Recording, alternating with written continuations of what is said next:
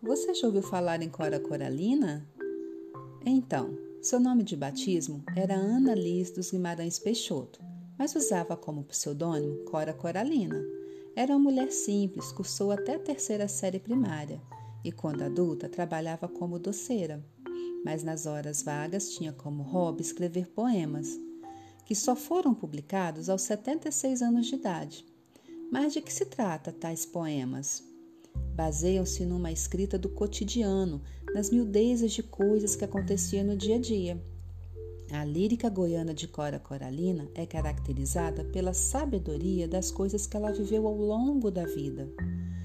A poeta foi até convidada a participar da Semana de Arte Moderna, mas não pôde ir, porque seu marido não permitiu. Apesar de tardio seu ingresso na carreira literária, Cora é dona de uma produção sutil e consistente, por isso se tornou uma das mais conhecidas poetas do nosso país. Agora eu vou recitar para vocês um poema lindíssimo titulado como Meu Destino, que retrata um amor sereno, calmo, um verdadeiro encontro de almas. Vamos lá? Meu destino, nas palmas de tuas mãos, leio as linhas da minha vida, linhas cruzadas, sinuosas, interferindo o teu destino. Não te procurei, não me procurastes. Íamos sozinhos, por estradas diferentes, indiferentes cruzamos. Passavas com o fardo da vida, corri ao teu encontro, sorri, falamos.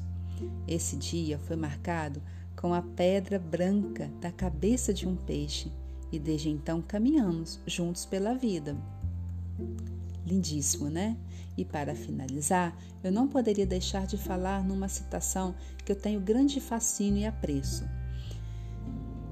Eu me esforço para ser cada dia melhor, pois bondade também se aprende. Cora realmente soube fazer a diferença no mundo da lírica poética, não foi? Eu te convido a conhecer um pouco mais sobre ela, lendo seus poemas e citações no livro Cora, Coralina, Doceira e Poeta. Até mais!